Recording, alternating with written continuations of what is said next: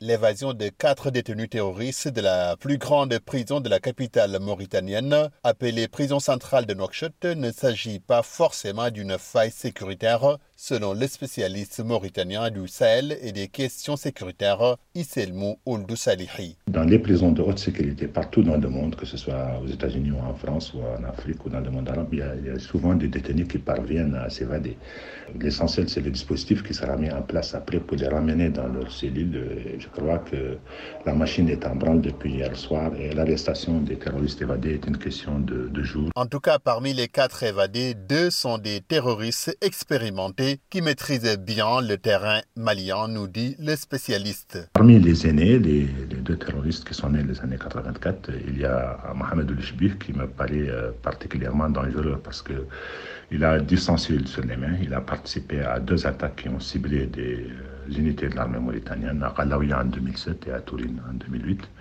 Et, et, il était aussi impliqué dans pas mal d'opérations qui ciblaient la, la, la, quiétude et la sécurité en Mauritanie. Il y a Salek Cheikh aussi, qui, qui n'est pas du tout euh, un agneau. Euh, donc, il a, lui, l'expérience d'Italien au nord du Mali et il était parmi le groupe qui devrait mener des attentats aux véhicules piégés contre l'ambassade de France en Mauritanie et le ministère mauritanien de la Défense en février 2011. Les deux autres plus jeunes carnets en fin des années 90 ont tenté de rejoindre des groupes terroristes au Sahel, rappelle Isselmou. Après cette évasion, peut-on craindre que les terroristes replacent la Mauritanie dans leur ligne de mire après avoir longtemps épargné le pays? Dans sa réponse, Isselmou Saliri se veut rassurant. Les terroristes continuent à nous épargner.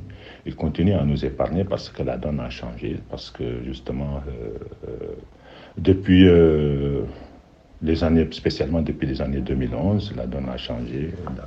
L'armée mauritanienne a, sous l'impulsion du, du, président Kazouani, à l'époque chef d'état-major général des armées, avait changé radicalement de stratégie et de vision et de moyens et d'équipement.